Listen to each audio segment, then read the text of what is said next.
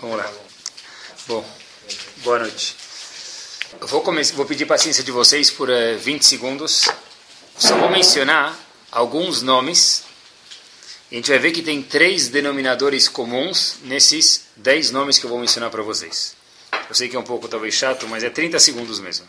E vale a pena escutar os nomes. Só o fato de escutar nomes dessas pessoas, tenho certeza que isso aqui já é vitamina A, B e C para nem chamar de cada um de nós aqui. Rabi Yehuda ben Baba, 10 Rabanim. Rabi Akiva, Rabi Ishmael ben Elisha Kohen Gadol, Rabi Shimon ben Gamliel, Rabi Lazar ben, ben Dama, Rabi Yesheva Vasofer, Rab Hanina ben Teradion, Chutzpit HaMeturgeman, e terminando, Rabi Lazar ben Shamoa e Rab Hanina ben Hakinai. Esses dez indivíduos que a gente mencionou o nome agora, não viveram na mesma época. Tá bom? Isso é importante que a gente saiba. Não viveram no mesmo ano, não viveram na mesma década e não viveram na mesma geração. O que, que eles têm em comum? Tem três denominadores em comum. O primeiro denominador comum, obviamente, é que eles são pessoas gigantes, isso é pachuto. Tem barba. Tem barba. Nunca vi, mas devem ser que tinham.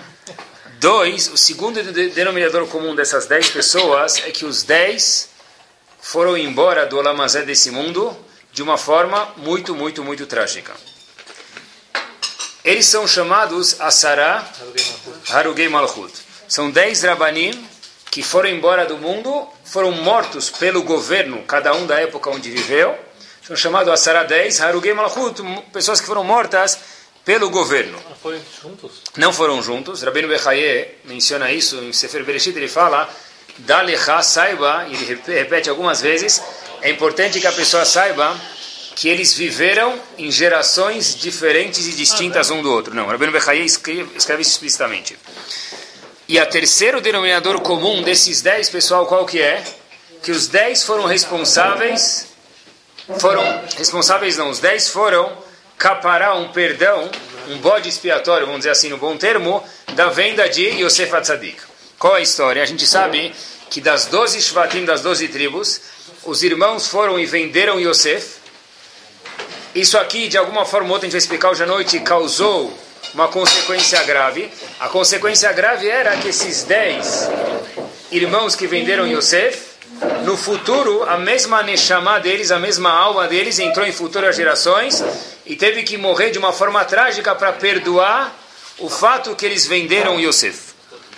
A pergunta, pessoal, é o seguinte: qual foi o erro dessas 10 pessoas e por que eles foram castigados de forma tão trágica? Por exemplo, que a gente saiba, um deles, a gente vai mencionar um mais muito rápido, Rabi Akiva, como ele faleceu?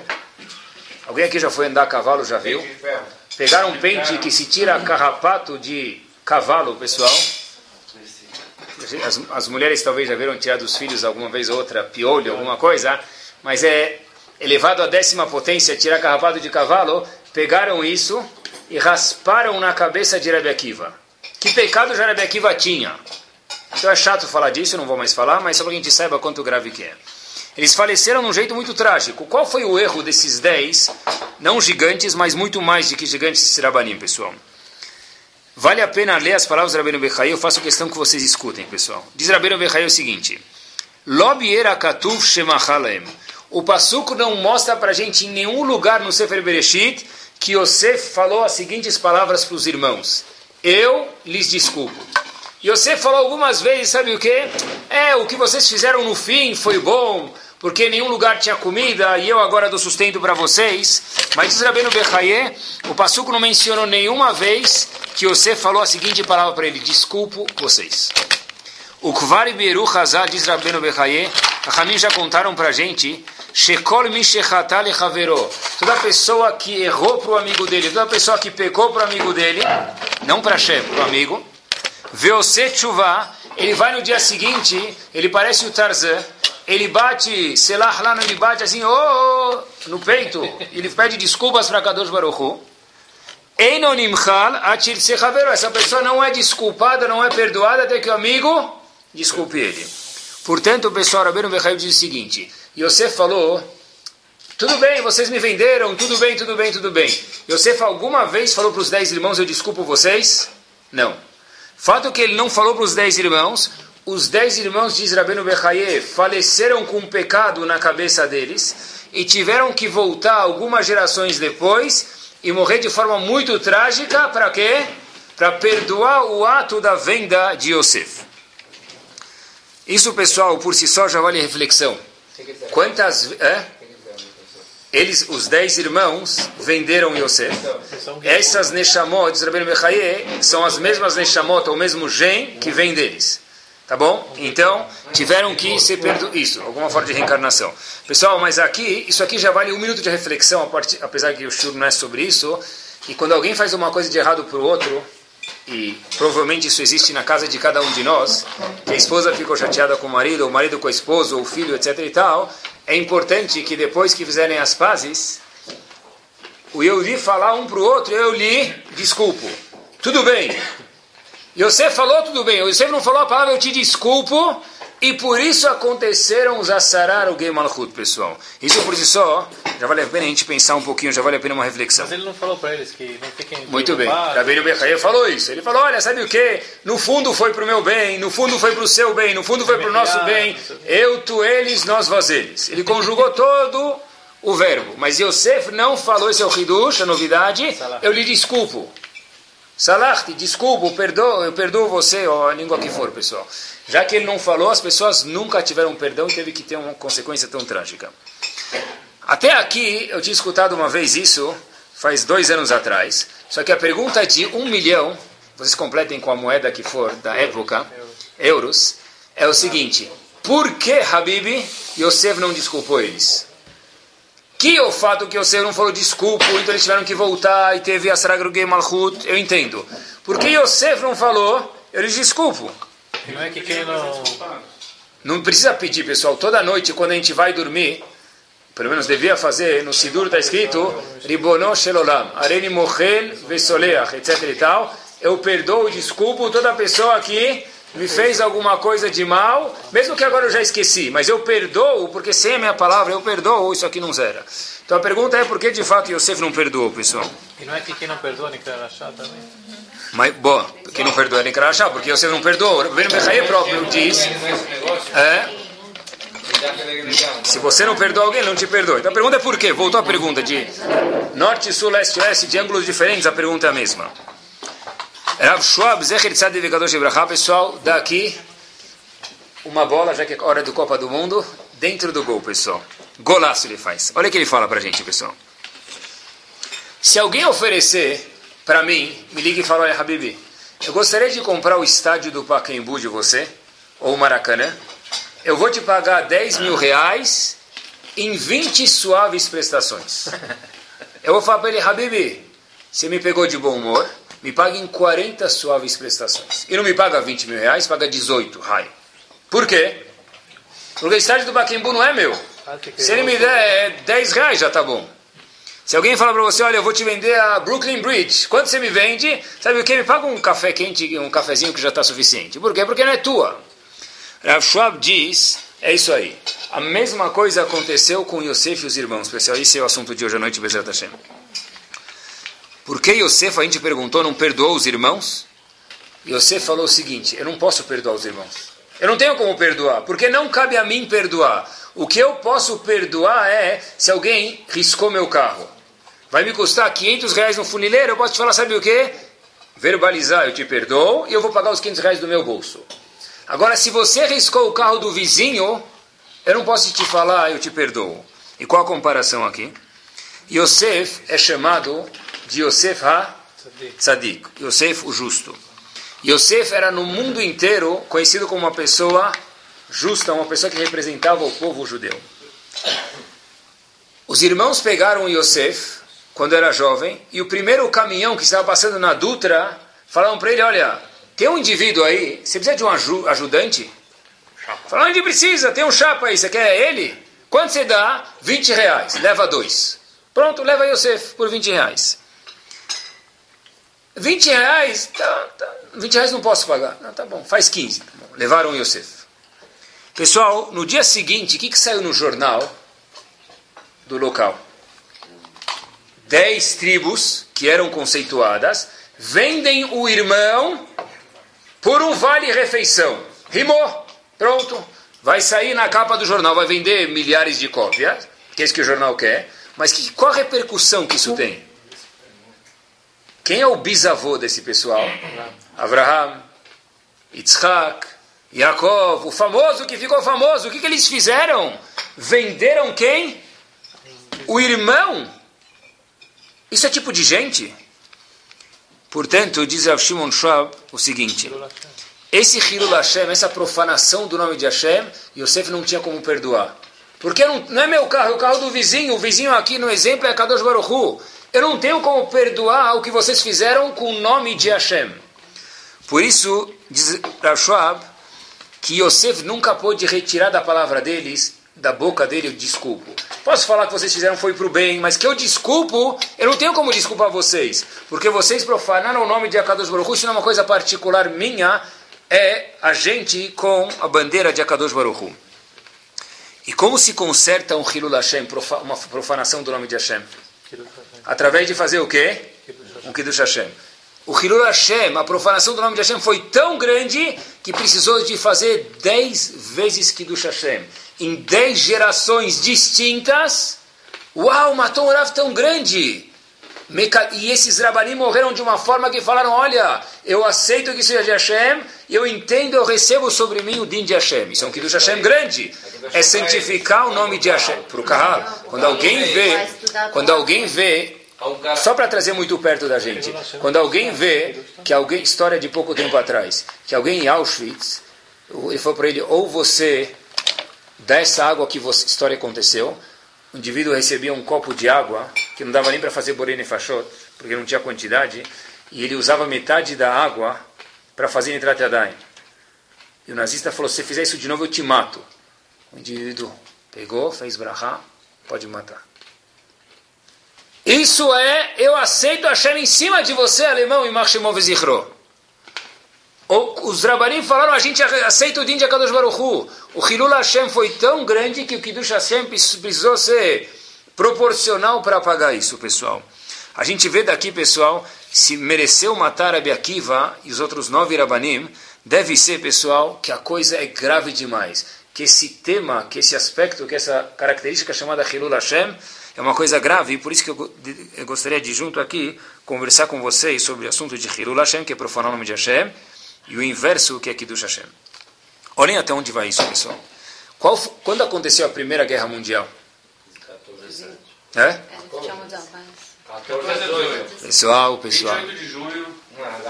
Somos cultos, mas esquecemos um pormenor. Abre o Humash e vê que a Primeira Guerra Mundial aconteceu. Não é assim? Aconteceu na época de Avram Avinu. Teve uma guerra de cinco reis contra quatro reis. E os quatro reis ganharam. Então essa foi a Primeira Guerra Mundial. Obviamente que a Primeira Guerra Mundial a Segunda, alguma coisa assim, tem que sempre ter algum Yehudi envolvido no meio. Então quem instituiu isso? Avram Avinu. É uma guerra de cinco reis contra quatro reis, mas não é cinco contra quatro, é cinco e armada, e o exército dos cinco, e o quatro com o exército dos quatro. Brigaram, brigaram, brigaram. E os quatro reis ganharam dos cinco reis. Os quatro reis e todo o exército ganharam. De repente, aparece um indivíduo e chega na sala de Avram Avinu, bate na porta dele. Esse indivíduo é chamado Og Melech Bashan. Ele chega e fala, Avram Avinu, tem uma pessoa lá que foi capturada por um desses reis. Ele é prisioneiro, acho que é bom você se meter nessa guerra. Eu? Quem? Quem tem... Não, tem um indivíduo chamado Lot, já ouviu falar? Meu sobrinho? É, ele está na guerra. Por que, que Lot contou isso para Avram Avinu? Ah, Og. Og. Obrigado. Por que, que Log, Og, Og contou para Avram Avinu? Obrigado. Og contou porque ele queria que Avram Avinu morresse. E Og queria casar com Sara. História já antiga. Og queria casar com Sara. Quer dizer que Og falou, vou mandar esse homem chamado Avram Avinu para a guerra. E aí eu estou feito, vou casar com a esposa dele. Quer dizer que era perigoso se colocar na guerra. Abraão Avinu vai, e o que, que, ele faz? Ele se coloca em perigo de vida para salvar Lot. Essa é a história que a gente já conhecia. A pergunta é a seguinte, como pode ser que Abraão Avinu fez isso? Og mandou ele para morrer. Abraão Avinu, de fato, fisicamente poderia ter morrido. Então por que ele foi? Para salvar o sobrinho dele? Será que posso colocar minha vida em perigo para salvar meu sobrinho? Ainda mais se eu sou o único Yehudi do mundo e que se eu for embora do Lamazé não sobra mais ninguém? O Midrash responde essa pergunta. Pessoal, olhem que fantástico. Diz o Midrash o seguinte. Avram Avinu era muito parecido com seu sobrinho Lot. A cara dele e de Lot eram exatamente a mesma coisa. Os dois eram iguais. Você estava andando na rua e dava um tapa, falei, ei Lot, oh, desculpa aí. É Avram Avinu, oh, desculpa, desculpa. Avraham era parecido com Yitzhak, depois Hashem fez um milagre, obviamente, mas Lot e Avram Avinu eram iguaizinhos. O que acontece, pessoal? A fisionomia dos dois eram iguais. Diz o Midrash, o que acontece é o seguinte. Quando capturaram Lot, avisaram nós, reis, não só que a gente ganhou dos cinco reis, agora a gente domina o mundo inteiro, muito mais do que isso. Religiosamente falando, a gente pegou aquele indivíduo que se dizia melhor do que a gente, diferente da gente, o único monoteísta do mundo. Quem te capturou? Avram Avinu. É ele, pode ver na foto, é o mesmo. Avram Avinu, quando viu isso, não foi salvar somente o sobrinho dele, foi salvar quem? O nome de Akadosh Baruch Hu. E olhem que prova bárbara para isso. Avram Avinu é sempre chamado na Torá de Avraham. Nesse passuco ele é chamado de Avraham a Ivri, Avram o hebreu. O que quer dizer hebreu? Hebreu diz Rashi que ele estava de um lado Ivri Lavor, assim Rashi explica, que ele estava de um lado do rio, e o resto, mundo, o mundo inteiro estava do outro lado. Quer dizer, ele tinha uma opinião diferente do mundo inteiro. Por que nessa guerra ele é chamado de Avram Ivri? Resposta simples, pessoal. Porque ele foi lá reivindicar o direito de quê? que eu sou o único monoteísta e eu não fui capturado por vocês. Fato é que eu estou aqui na guerra e vou salvar o meu sósia, o meu irmão gêmeo, Lot. Quer dizer, Avraham Avinu se colocou em perigo de vida e ele era o único monoteísta para que não causasse o quê? Hilul Hashem, profanação do nome de Akadosh Baruch Hu, nesse mundo, pessoal. A honra de Hashem estava em jogo, Avraham Avinu falou, olha, eu, talvez eu vou morrer, mas a honra de Hashem eu não vou deixar ela se perder nesse mundo, ainda mais que eu sou o único monoteísta do mundo. Por isso que foi nessa paraxá chamado Avraham Ivri, pessoal. Ramim contou para a gente que tudo que acontece com os avot, Masé avot, Siman Banim, tudo que acontece com os avot é uma dica, é um reflexo, é uma faísca para o que vai acontecer com a gente. Exemplo, hoje em dia tem pessoas que, hoje em dia mesmo, né? hoje, ontem, nesse minuto, tem pessoas que se matam para poder, e aconteceu na história, para poder morar na terra de Israel. Da onde vem isso? sei lá. Muito bem, sei lá parece uma pessoa dessa porta para fora que não tem Torá. Daqui para dentro a gente diz, Ramim contou para a gente, Avram Avinu germinou isso no povo, Avram Avinu, Hashem falou para ele, Lech Lechá, vai embora da terra, Avram Avinu dedicou a vida dele, saiu da, da terra dele, devoção, para ir para a terra de Israel, até hoje ficou esse gen dentro do povo de Israel. Masé Avot, Simanabani, mais uma vez. Qual é a grandeza, perguntam de, de, do holocausto? da Inquisição. As pessoas deram o filho para Hashem, essa é a grandeza. Não é? Essa é a grandeza. Mas espera aí. Qual a grandeza de Akedat Yitzhak? Que Yitzhak deu. Onde se faz mais barulho? Akedat Yitzhak. Por quê? Há poucos anos atrás, pessoas também deram os filhos dele para quê? Para que eles não voltassem para outras religiões. Então, qual a grandeza de Akedat Yitzhak? Mesma resposta. Akedat Yitzhak, Avram Avinu ia sacrificar o filho dele, ele germinou isso, colocou essa semente, e portanto a gente tem força de o quê? Dar os nossos filhos para Loleno, que não aconteça, mas para que não precisassem mudar de religião, porque isso é Maseavot, Siman Labanim. Em relação a Hilul Hashem, existe também uma história, aconteceu há pouco tempo atrás, faço questão de contar para vocês, que da onde veio a força tem que ser que veio de Avram Avinu. A gente falou que Avram Avinu deu a vida dele para quê? Para que não façam Hilul Hashem, para que ele foi salvar Lot, para que o nome de Hashem não corra perigo. Mas é a voz Siman Labanim, pessoal. Exatamente a mesma coisa aconteceu há pouquíssimo tempo atrás, exatamente em 1933. O mesmo Rav Schwab que a gente mencionou, eu li uma história dele fantástica, pessoal. Rav Schwab, antes de ser Rav, ele última parada dele, ele morou em Nova York, mais precisamente num bairro chamado Washington Heights. Rav Schwab foi Rav alguns anos lá. O primeiro posto dele, quando ele foi Rav, foi na Alemanha em 1933, numa cidade chamada Bavária. Não sei se tem a ver com a cerveja, pode ser que tenha. Rav Schwab tinha 25 anos de idade. Parashat Kitissá Terminou Musaf, o Rav vai dar uma drachá. Rav Schwab levanta. Ele vai explicar para a gente que o famoso tema, Het Haegel.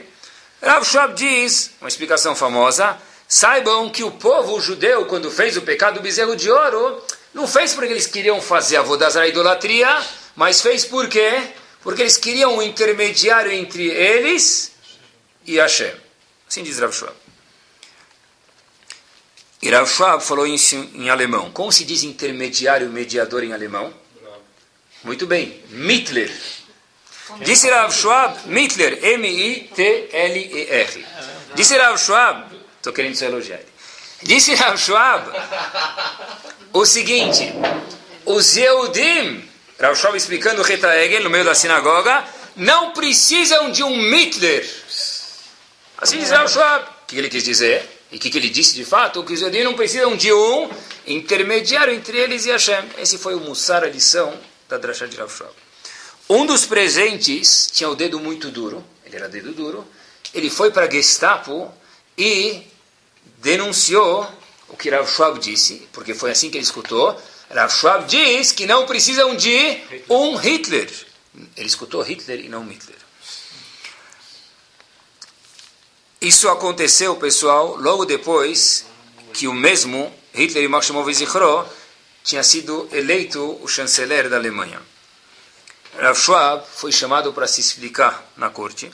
Ele contou, contou, contou. As pessoas falaram: a gente escutou, a gente vai ter que investigar todas as suas atitudes, porque esse negócio de Hitler e Hitler está mal contado a história. Então, a gente vai ter que investigar. Vem aqui a semana que vem. Rav Schwab volta a semana que vem falam a gente está investigando. E volta outra semana e está investigando. E outra semana eu estou investigando. Por dois meses, Rav Schwab foi voltando a cada semana. Eles falam, estamos investigando. Rav Schwab entendeu que o quê? Que a coisa estava ficando literalmente feia. Rav Schwab escutou que ele tinha uma pessoa que podia ajudar ele. Ele foi lá e perguntou para essa pessoa, onde está o meu julgamento? Ele fala o seguinte para ele. Seu judeu, nós estamos tomando conta do seu caso. Pode ir embora. Rav entendeu que, na verdade, o caso já estava com... Não estava preta a situação, estava mais do que preta já, estava azul. Então, o que, que Rav fez? Rav voltou para casa e os próximos dois meses, Rav dormiu com a roupa de Rav dele. Ah, você vai me falar que ele usava a mesma roupa de noite, de dia? Acho que não. Mas sim é o ponto da história. Rav Schwab, por dois meses seguintes, dormiu com a roupa de Rav dele, o fraque, de Rav, a camisa branca, e a calça bem passada. Perguntaram para ele, Rav, what's up? O que aconteceu?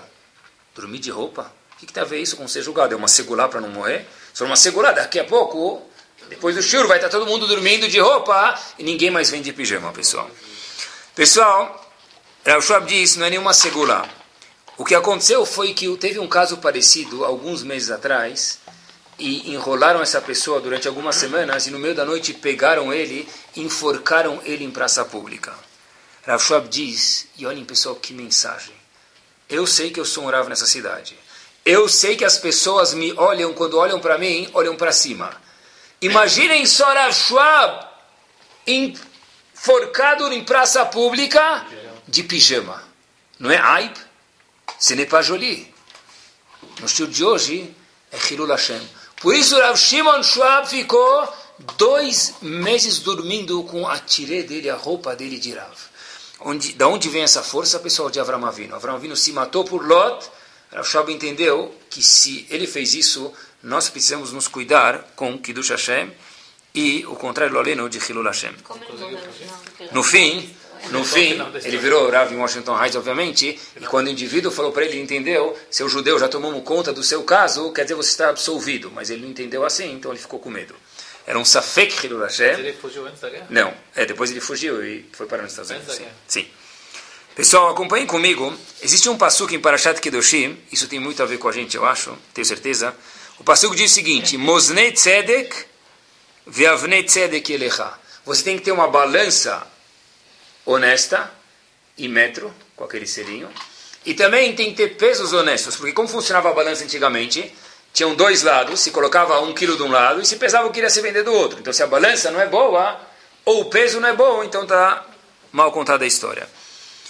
Rami pergunta para a gente, por que está escrito Mosnei Tzedek ve Avnei Tzedek? A balança tem que ser boa e o peso também tem que ser bom. Por que está escrito assim?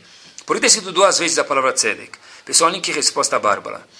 Dizem Ramim para a gente, Mosnei Tzedek, quando a pessoa já é justa, diz a Torá para a gente, cuidado para que você tenha também o quê? O peso que você vai usar na balança sendo justo. Por quê? Porque as pessoas que são justas e têm um nome bom, essas pessoas que, as, que os outros da comunidade olham profundamente para ver o quê? Como ele se comporta. A pergunta é por que está escrito balança e peso, seja honesto. Do Passuco não. Se você é um cara honesto que tem uma balança justa, tenha um cuidado em dobro para que o seu peso que você usa na balança também seja o quê? Correto. Por quê?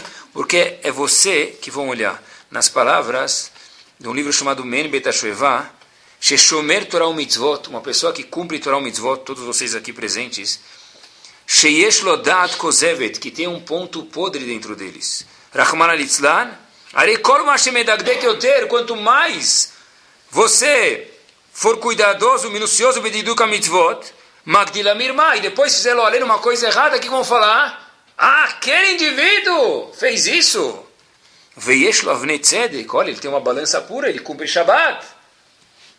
Avnei mirmat leonot abriot, e mesmo assim ele, o que, que ele faz? Se comporta de tal forma? Por isso o pastor falou, você é justo, que as pessoas olham para cima religiosamente e se cuide.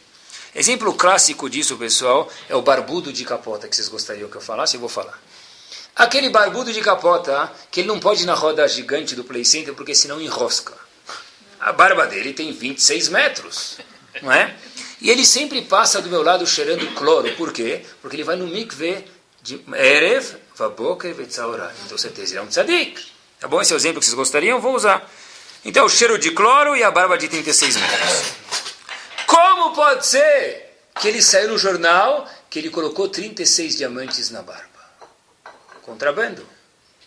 Hilul Hashem. É mesmo, é Hilul Hashem, vocês têm razão. É, mas obviamente que a gente tem que pensar que é Hilul Hashem. Ah, mas é 0,01% e fica um nome feio para todo mundo? Metziut é Kiev, essa tem razão. É 0,01% que talvez faça isso, mas todo judeu que é visto na rua agora, o que, que ele é? Judeu. Peraí, vamos passar a mão na barba dele que a gente vai ficar milionário, que deve estar cheio de diamante lá dentro também. Isso, pessoal, Hilo Hashem é Aib em árabe, é uma vergonha. E a gente tem que se cuidar disso, pessoal. Uma pessoa, a gente vê isso, ela queima a imagem inteira de Yehudim, pessoal. A tal ponto que, há poucas semanas atrás, na Yeshiva onde eu moro, Baruch Hashem, do aula, veio um grande Dayan. Dayan é uma pessoa que senta na corte, sabe todo o Shulchan Aruch de frente para trás, de trás para frente. Um Raham gigante, ele, ele, fez um contra isso, uma brochura, um resumo de alachot para Bachurei Yeshiva. O que quer dizer isso, pessoal? Uma das alachot é que um Bahur Yeshiva, uma pessoa que viaja de uma Yeshiva para outra, vai do Brasil para Estados Unidos para estudar, para Israel, nunca aceite nada de ninguém. Porque teve alguém recentemente que aceitou coisa de alguém e está até hoje no Japão preso. Três. Dois agora, um foi absolvido. Pessoal, por quê? O que, que saiu agora no jornal? Porque crianças judias contrabandeiam 90 mil pílulas. Essa foi a história de cocaína. Você não sabia? Não sabiam? Depois a gente pode ver a história melhor. Mas a ideia toda é, ele fez um, um livro de alahot com uma brochura para que você saiba, se você está viajando, meu amigo, não aceite nada de ninguém. Se tiver barba, mais se cuida mais ainda. Porque eu já falei para vocês que o indivíduo, que, o mendigo que mora embaixo da ponte da Rebouças, espero que ele não escute o CD, ele também tem barba. Barba não quer dizer nada. O que interessa é o que tem dentro da pessoa. A gente não sabe quem tem o que, pessoal. Esse shur se faz mais importante ainda quando, se vocês constatarem e verem, a maioria dos Yehudim do mundo nunca tiveram nenhum contato com judaísmo. Talvez com a mezuzá ou com o tefilim. Mas o mezuzá e o tefilim não, não falam, por enquanto. O único contato que eles tiveram com, com o judeu era quem? Algum de nós. E se eles verem que a gente parou em fila dupla uma vez, outros exemplos que eu vou trazer daqui a pouco, quer dizer que a Torá ensina isso, mas é mentira. Não interessa se é mentira ou se é verdade. O que interessa é a imagem que eu passei é essa. E se a imagem que eu passei é essa, independente se eles estão certos ou errados, isso gera Hilul Hashem. E esse Hilul Hashem, pessoal, a gente tem que tomar muito cuidado devido ao que a gente mencionou no Shiro, pessoal. Cada um de nós é um bitolado. Eu não, você é um bitolado. Fato que você está escutando esse Shiro hoje, pessoal, não fiquem bravos comigo. Gosto de vocês, mas eu vou falar a verdade, vocês são bitolados. Porque se eu pegar algum de vocês e colocar na rua e falar, meu, Razito, Razito, o que, que fizeram com ele? 10 da noite escutando o shiur? Vai no cinema, vai na academia, escutando o shiur? Bitolou. Se fosse um Kippur, 33 segundos, tananana, tananana, tá bom. É um Kippur, você está escutando o shiur. Você é um bitolado para muitas pessoas, pessoal. E o teu bitolado é, você é o rebe de muitas pessoas. Se você não sabia agora, comece a deixar as peotas que vocês, homens e mulheres, virão rebes e rabanit. E aí, pessoal, é justo que vocês são vistos para cima, como a gente se comporta. É isso que a gente queria pensar junto, pessoal, hoje, pessoal. Se alguém pergunta, eu já escutei falar isso, como pode ser que na frente da sinagoga, ou na frente do parquinho, ou na frente do buffet que teve a festa da criança e tal, tinha aquelas duas mulheres, ou pode ser dois homens, no caso vamos inventar duas mulheres, tá bom? Que é mais confortável para mim que sou homem. E aí tinha duas mulheres, aí buzinam, buzinam, buzinam, ninguém consegue passar atrás, e ela fala, só um minuto, que mais vai no sambusak? Quantas gramas de margarina? Mas é 33 gerzelins em cada um ou 66 de acordo com a Kabbalah, com a segurar que você quer me passar? E tem lá atrás, pessoal, uma fila, uma fila. Chega na Angélica, chega na Paulista, chega na, chega na Dutra, chega no Rio de Janeiro, vai chegando a fila. Mas espera aí, deixa eu te explicar, você não entendeu. O sambusak é para o meu marido que estuda a Torá. Então, mas espera aí que, que gerou isso aqui, o Sambusa, que tem isso da Torá? Inventaram, meu amigo, uma coisa chamada celular. Liga para ela depois. Mas eu nunca mais vou ver ela. Então é uma pena. Fica mais amiga dela e vai ver ela. Quem está atrás, o que, que escuta? É, o judeu veio aqui para atrapalhar o trânsito. Se essa repercussão que traz especialmente para outros Yehudim, pessoal, isso aqui é grave, pessoal. Principalmente no nosso bairro, que é mais do que Bnei Brak, o Hashem já está passando lá, porque aqui eu já falei para vocês, em Genópolis, um corretor me falou que o primeiro andar e segundo é mais valorizado que lá em cima. É o único bairro que ele conhece no Brasil que é assim, provavelmente no mundo é assim, pessoal. Ainda somos a minoria, nós somos a minoria. Estava subindo aqui, achei curioso, se você entra no elevador aqui nesse prédio, de tudo eu gosto de aprender, esse elevador tem um certificado de cachuto. Eu já vi em comida, já vi em bebida, já vi em água em. Eu nunca vi um elevador com selinho de cachuto. Hoje eu vi. A gente mora num prédio. Aqui tem um elevador com selinho de cachuto. Desçam e observem. Elevador de Shabbat, está escrito. É um, é um louvor. Não, um cachuto boa. Halav Israel, pessoal, esse elevador. Está escrito. Esse elevador segue os preceitos judaicos, etc. E tal. Confirmem lá embaixo, pessoal. Se os Eudim aceitam a gente, os Goim aceitam a gente, ótimo. Fantástico, por que não? Vou até contar um segredo para vocês. No prédio do meu sogro, tem aqui, pode me testemunhar aqui. Quem incentivou que se faça elevador de Shabat foi um árabe que mora lá. O árabe falou: Vamos fazer, porque amanhã, se eu for mudar daqui, meu prédio valorizou, eu vou vender por muito mais. Tá bom? Ele falou: Eu vou participar no pagamento, pessoal. Bom? É, é verdadeiro, vocês podem perguntar para o dono da casa, ele pode confirmar a história. É verdade. Pessoal, prestem atenção. Nós temos que ter um feeling, independente de onde a gente mora, e quando a gente é mais numeroso, mas nós ainda somos a grande minoria, é ter um feeling, pessoal, que da mesma forma que eu não gostaria que alguém viesse com, sei lá, fazendo uma prática de outra religião no meu nariz, olhem que meu nariz não é tão grande assim, eu espero, mas ainda assim eu não devo fazer práticas religiosas no nariz do outro. Quer dizer que não pode construir isso? Claro que pode. Mas um pouco delicado, pessoal, a gente tem que ser. Uma vez, eu li isso, o mesmo Rav Shimon Shab, em outro lugar, ele, talvez é o Astro da Noite, ele não rezava no, no avião, na época, talvez hoje mudou, Minyan. Tinha um Minyan, no avião indo para Israel, ele não participava do Minyan. Ah, deve ser, daqui a gente vê uma prova que Minyan não é importante. Pode acordar meio dia domingo para rezar. Não, a gente não vê prova nenhuma. Porque o mesmo Rav Shimon Schwab escreveu um livro de 200 páginas explicando a Tfilá inteira para a gente, um livro que vale a pena a gente ler, é uma enciclopédia de Torá. Ah, então por que, que ele não rezava? Ele tinha vergonha de ser judeu. Também não tinha, pessoal. Então por que ele não rezava? Rav Schwab não rezava mais ou menos pela situação, porque o avião sai de Nova York às nove, até decolar, até pegar os papéis, tarará, tarará, tarará, servir a janta, meia-noite, uma da manhã desligam a luz. Aí daqui a pouco já vão ligar a luz para avisar que estamos chegando na Europa, ou em Israel, ou turbulência, ou batir. Então, logo que ligaram a luz, desligaram a luz, o indivíduo dormiu 35 minutos, Amém, Yehe, Shemer. O que, tá, o que é atentado hoje? O que está tendo aqui? Hino nacional? Rav Schwab falou, que permissão tenho eu de acordar do avião de 300 pessoas? Eu preciso de minyan, os outros 290 precisam sofrer? Eu preciso de minyan para rezar 10 pessoas, preciso de quórum, eles vão sofrer? Rav Schwab falou, isso é Hilul Hashem, reza no fundo, muito bem. Aí tem 32 aeromoças empilhadas fazendo agora juggling, como fala, malabarismo, que nem na Avenida Brasil, com aquelas, aqueles negócios lá de, como se diz, de, de comida. E mais 16 pessoas querendo ir no banheiro, falando, por favor, o senhor pode sair da frente? Hum, hum, hum, vindo, bugindo, que ele está no meio da mida, né? Então, pessoal, tudo isso é o quê? Qual a solução, Gabriel? O falou, eu vou rezar, mas no meu lugar. Eu acho que não pode fazer minyan. Ah, quer dizer que é proibido? Não sei, pergunte o Rav. Isso, depende. O ponto não é, não é a situação, o ponto é, hoje, sintonizar no canal sensibilidade religiosa, pessoal.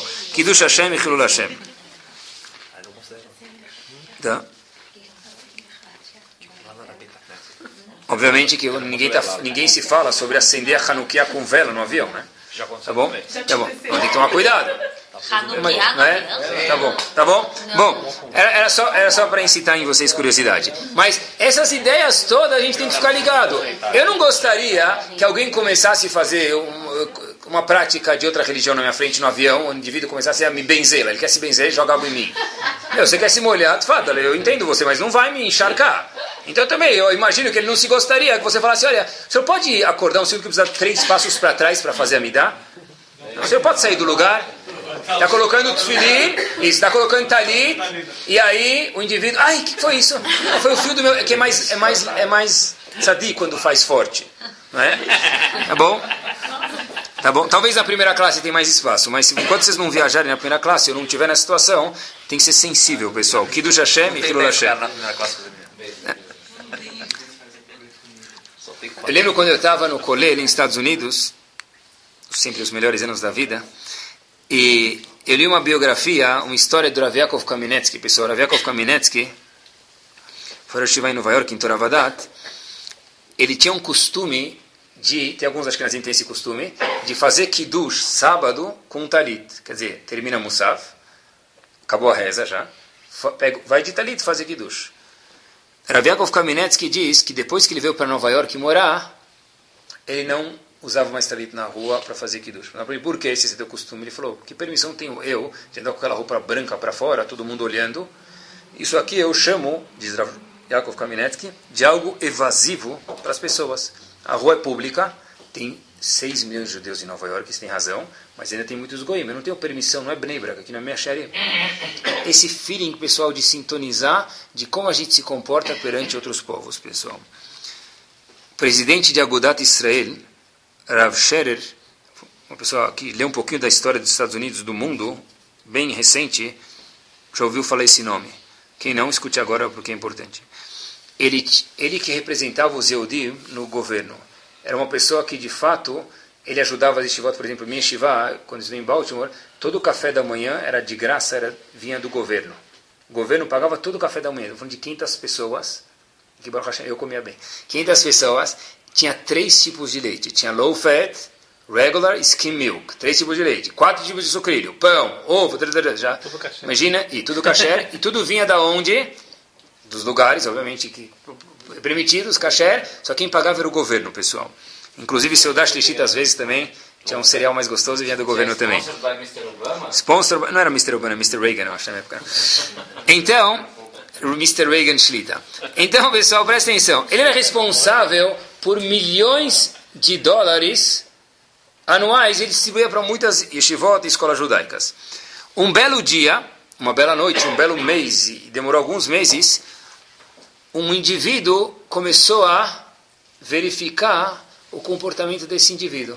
Deve ser que se a minha yeshiva ganha café da manhã, o outro ganha carro, o outro ganha perua, ele deve estar com uma casa do lado de algum político do Brasil lá nas Ilhas Caimã. Deve ser, vamos verificar. Então, pessoal, foram verificar, o indivíduo chega para Scherer e diz o seguinte, meus parabéns. A Scherer fala para ele, Habib, nunca te vi mais bonito nem mais feio. Parabéns por quê? Hoje não é meu aniversário. Ele fala, olha, eu estou faz alguns meses investigando as contas governamentais, eu não encontrei absolutamente um centavo misplaced. Misplaced quer dizer o quê? Fora do lugar. Pessoal, perguntando para o Scherer, o que, que você fez? Como você fez isso? O Rav falou, cada vez que eu assinava um cheque do governo, eu imaginava se esse cheque ia gerar aqui do Hashem ou Hilul Hashem. E Baruch Hashem, porque eu pensei lá atrás, durante todos esses anos, ninguém me pegou.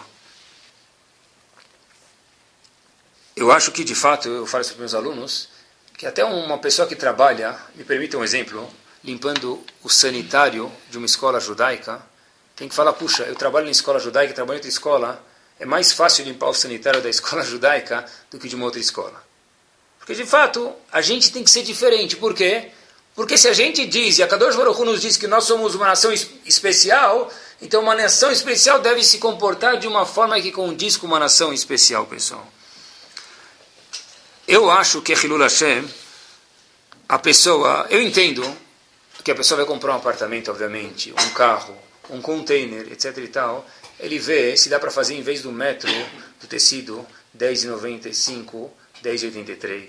Se dá para mudar o câmbio do dólar. É, é o trabalho dele.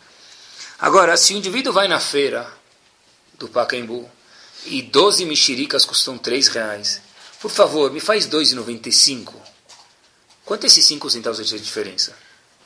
Nada. Ah, não, mas eu, eu, eu consegui ganhar diferente. Muito bem, você ganhou diferente, mas perdeu de acordo com o Baruch e você falou, eu não posso desculpar, eu não posso desculpar, não é na minha conta, é Hilul Hashem isso. Puxa, sempre que vem aquela moça aqui, em vez de ela fazer suco com a laranja, ela me espreme, diz o ferente. Isso é Hilul Hashem, pessoal.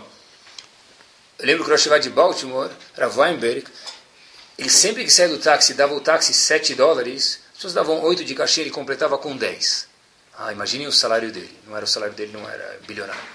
Então, por que ele completava com 10? Porque Rav falou, eu sei que aqui em Baltimore, essa estiva que tem, ela é grande. E as pessoas sabem que eu sou presidente do lugar, eu sou a estiva do lugar. O que, que vão falar se eu der um dólar a mais? Peraí, ele é que nem os outros, todo mundo dá um dólar, ele também dá um só? Então, isso que é um Rosh Hashivah? Mas o Rosh precisa saber que Marav, precisa saber Shulchan Aruch, precisa também. Óbvio, esse é o pré-requisito. Mas já se preocupar também o ato pessoal que a gente tem com os outros, pessoal. O que quer dizer a palavra Kiddush Hashem? Santificar o nome de Hashem. Estava na hora de perguntar, está acabando o estilo já, né? Kiddush Hashem já traduzia santificar o nome de Hashem. Mas eu acho que dá para ver o que, a, uma definição melhor de Kiddush Hashem se a gente vê o inverso, pessoal. O que quer dizer Hilul Hashem? Profanar o nome de Hashem.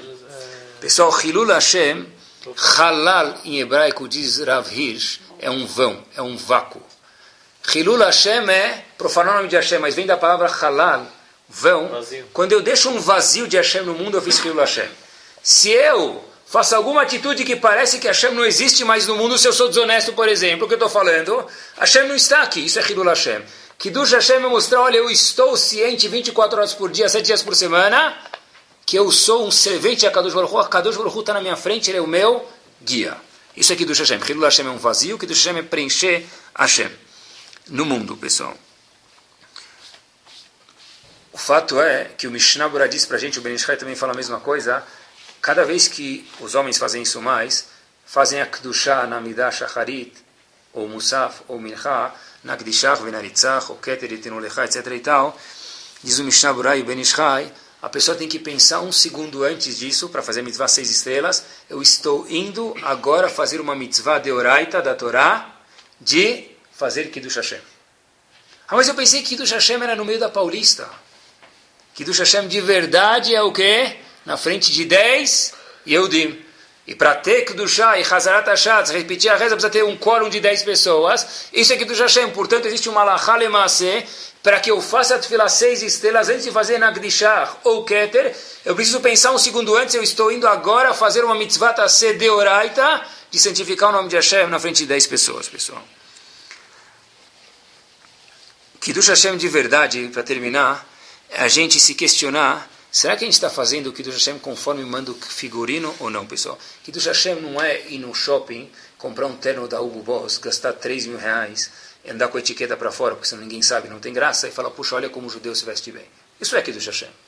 Mas Kiddush Hashem tem que, será que ele é feito conforme Hashem quer? Porque senão é Kiddush Atzmi, da minha pessoa. O que quer dizer isso, pessoal? Tem uma história que aconteceu em 1953. Um aluno do Hazon Ish, o nome dele é Shlomo, viajou para a Inglaterra em prol de uma instituição. Ele passou Rosh Hashanah lá. Ele chega em Arvit, na sinagoga onde ele estava, ele desce para rezar e ele vê uma situação muito curiosa. Ele não achava a Mechitzah. Havia homens de um lado, mulher do outro na reza, mas a Mechitzah não aparecia. Quanto mais perto ele chegava, mais ele enxergava a Mechitzah. Era uma Mechitzah muito sutil, delicada demais, trechik. Mas de acordo com o Shulchan Aruch, não valia para nada. Ele, o que, que fez? Subiu rezar no quarto do hotel. Imagine só rezar ou chanar sozinho. Quando você reza, demora duas, três horas, quatro horas, ou o que for. Rezar sozinho pode demorar em 20 minutos, meia hora. Terminou a reza. Acabou a reza, ele sentiu um pouco consciência pesada. Mas rezou, Shaharit, Minchar, Vit, terminou os dois dias de Rosh Quando terminou Rosh Hashanah, ele ficou branco. Falou, uau, Rosh o Yortzai do meu pai. Todo ano eu chego na sinagoga, vejo o Hazan cantando a melodia do Hashanah, eu lembro. Esse ano eu não fui na sinagoga, eu esqueci, eu não fiz Kadish para o meu pai. Ele volta para Israel chorando e fala para o Hazan Rav, foi o primeiro ano que eu não fiz Kadish para o meu pai. Contou a história para o Hazanish. Hazanish fala, como assim, você fez Kadish? Fala, peraí, Rav, talvez o senhor tenha profecia, mas eu vi, eu não fiz Kadish. Hazanish disse, você fez Kadish. Fala, Rav, eu não fiz Kadish. Hazanish fala, e olhem, olhem o que quer dizer, pessoal, um gadolador. O que quer dizer Kadish? Por que alguém fala Kadish, lo aleno, quando falece um ente, um familiar? Porque ele está santificando o nome de Akadosh Baruch no mundo. Isso faz a Neshama, a alma do falecido, se elevar. Meu amigo, você viajou para a Inglaterra para quê? Foi em prol de uma instituição. E você não rezou no Minyan por quê? Porque o Shulchan Aruch não permitiu, porque homem do lado, mulher do outro, se mechitzá, não pode rezar, é assur. Ah, você fez Kiddush Hashem. Você fez muito mais do que se você entrasse na sinagoga a falar o quê? Kadish. Só querendo alertar, pessoal, que Kiddush Hashem é seguindo o manual de receita de Akadosh Baruch Hu, se vai conforme o que Akadosh Baruch Hu espera do quê? Do que a gente quer de Kiddush Hashem. 22% de todos, 10 sabiam, mas talvez não o número, 22% de todos os prêmios Nobel que tiveram até, até 1990 vieram de Eudim, não é? Einstein, Freud, Trotsky, etc. E tal. Os Eudim são um quarto de 1% da população do mundo. Uau! Puxa, bastante, bonito, que do Hashem. Talvez sim, talvez não. Aí a gente olha e diz, mas Poxa, tanta coisa, a gente faz, etc e tal. Já começou com Abraão, depois teve guetos, depois teve Inquisição, teve Segunda Guerra Mundial, e foi, foi, foi, foi, sabe melhor do que a história. E quando se faz matzá, começou com o faraó, depois há poucos anos atrás falaram que a gente faz matzá com sangue dos Yehudim, sangue dos, dos Goim, melhor dizendo, obrigado. E, poxa, tanta coisa contra os Yehudim, é verdade. Porque, pessoal, independente do que a gente fizer, sempre vai ter gente reclamando. Mas nós precisamos fazer o quê? A nossa parte. Eu termino nas palavras do Rav Chaim Volozhin. Ele fala o seguinte, pessoal. Se o Yehudi não fizer Kiddush, os Goim vão fazer Avdalá com ele. Repito e já explico. Se o Yehudi, se o, Yehudi, o judeu, não fizer Kiddush, os Goim, lo além, vão fazer Avdalá com ele. Kiddush e Avdalah é de sexta e sábado à noite. Mas qual a explicação? Diz Rav Chaim Volozhin.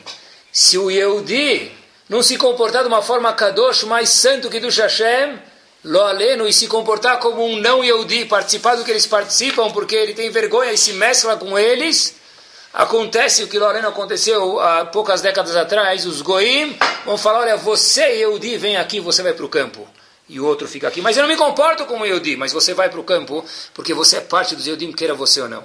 Que Bezat Hashem, pessoal, a gente possa, de fato, sincronizar, sintonizar nesse canal chamado Kiddush Hashem, a gente possa ser sensível ao que a gente faz e o reflexo que isso tem no outro, porque de fato, de novo, todo um, cada um de vocês é um Rebbe, é um Rav para cada pessoa do, do meio dele. E aí sim, o que a gente sempre diz na Midah, o Mevi Goel Libne Benehem. Hashem está escrito que ele vai trazer a Geulah, a salvação que todo mundo tanto espera, para os netos, que somos nós. Por quê? Qual a função? A gente fala na Midah, Leman Shemo, para engrandecer o nome de Akadosh Baruch. Só para isso ele vai trazer Geulah. Que a gente possa fazer a nossa parte e Akadosh Baruch certeza vai, vai ser recíproco. E Mevi Goel Libne Benehem Leman Shemo. Amém. ריבי חנינא ושאומר, רצה הקדוש ברוך הוא לזכות צלילי לפי חרבנים תורה מצוות שנאמר בני חפש למען צדקו, יגדיל תורה וידין.